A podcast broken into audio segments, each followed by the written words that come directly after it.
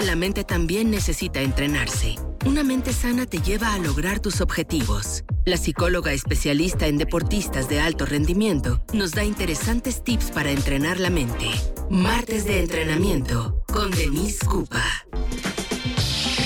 Seguimos con más aquí en Trion Live, ya son las 11 de la mañana y fíjense que está con nosotros Denise Cupa, nuestra psicóloga de cabecera el día de hoy para platicarnos de cosas muy interesantes. ¿Cómo estás Denise? Bienvenida.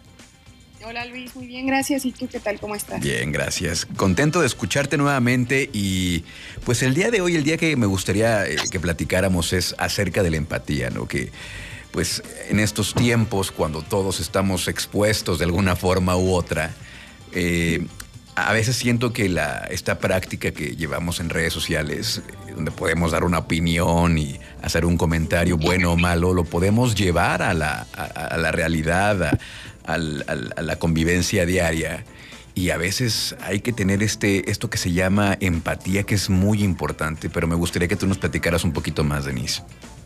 Claro, claro que sí, Luis. Como bien dices, es un tema que a mí en lo particular me gusta mucho, porque eh, creo que sí, si empezamos un poco a, ver las, todos los temas o todas las problemáticas desde una visión de la comprensión mm, y, empezar a alejarnos más allá del, juicio, acercarnos a la comprensión, alejarnos de ese juicio que, a todos se nos puede hacer muy fácil hacer, creo que podríamos tener una mejor conversación de diferentes temas, como bien dices. Eh, ahorita todos tenemos acceso a, a poder dar una opinión de, cualquier cosa, de cualquier tema, incluso de temas que a veces desconocemos. Sí. y, bueno, eh, en, ese, en ese sentido, hay que recordar que cada persona es una circunstancia. Cada persona somos, somos nosotras, mm, estamos conformados, mejor dicho, de nuestras circunstancias, que no, de lo que nos ha pasado a lo largo de nuestra vida, de lo que nos está pasando en este momento, en esta situación, y recordarle a las personas que el hecho creo que se ha extendido esta idea de la empatía, del ponerte en los zapatos del otro, ¿no?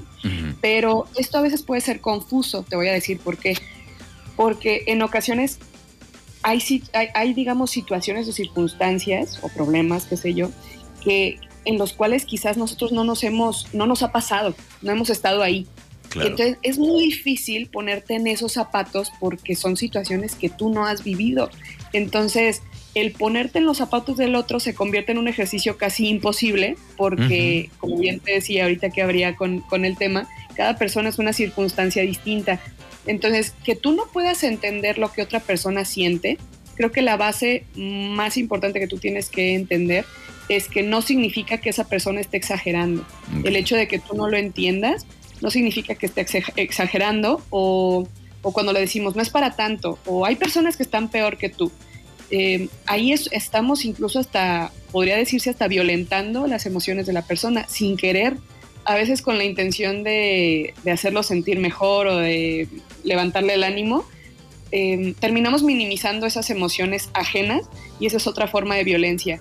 Entonces, creo que el ejercicio de empatía es entender que a pesar de no entender lo que está pasando la persona, deberíamos sentir una participación afectiva y efectiva con esa persona y, entender, comprender su realidad ajena a la nuestra. Claro. Y, sobre todo, aparte de la realidad ajena, entender esas emociones que también son ajenos a nosotros y simplemente mostrarnos abiertos y comprensivos. ¿Es difícil? Sí, es difícil, porque como bien dijiste tú en al principio, Em, creemos que nosotros tenemos ese, esa verdad absoluta y lo que me ha pasado a mí es lo que le ha pasado a todo el mundo. y como yo resuelvo los problemas, es como todo el mundo debería resolverlos. Y definitivamente no es así. No todas las personas tenemos los mismos recursos emocionales y, y para sobrellevar estas situaciones difíciles. A unos les cuesta más que a otros y está bien. No tenemos que sentir igual. Y, y esa es una, eso es una realidad que a todos nos cuesta de repente, eh, no nos cae el 20, ¿no? De, toda esta pluralidad emocional que puede existir en todas las personas y que parte de la empatía es entender eso, mm, alejarnos de ese juicio, ¿no? Juicio constante a la situación ajena y mejor hacer un ejercicio de comprensión, comprender que aun cuando yo no he vivido ese problema, aun cuando yo no estoy en esa situación, yo comprendo que es normal que te sientas así. Y comprendo que es totalmente normal con los recursos que tú tienes, que tú puedas actuar así y está bien, por más mínimo que sea, es, es muy complicado ser empático. Sí, no es nada sencillo. Y creo que, creo que algo clave en esto de la empatía, algo fundamental es escuchar, ¿no? ¿No crees? Es como un, poder ser un primer paso, tal vez. Sí, sin duda. El eh, acercarte a, a, una persona y estar dispuesto a escuchar es también muy complejo porque quizás en ocasiones también tú quieres siempre decir algo, quieres tener una, una palabra, una opinión, un consejo, una retroalimentación. Y la persona quizás simplemente quiere ser escuchada y, no quiere un consejo, porque a veces cuando tú le das ese consejo, tú no sabes, incluso ya es algo que ya intentó. Y, y, al, y al tú estar diciendo, es que resuélvelo así, está bien fácil.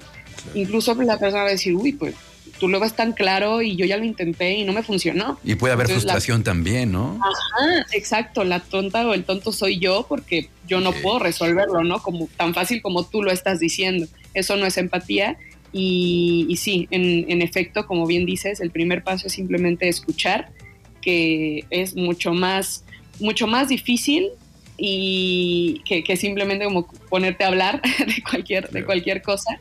Y bueno, el escuchar es, es, un, es una cualidad que, creo que todos podemos desarrollar. A fin de cuentas es un comportamiento y al ser comportamiento lo podemos desarrollar cada uno de nosotros día con día.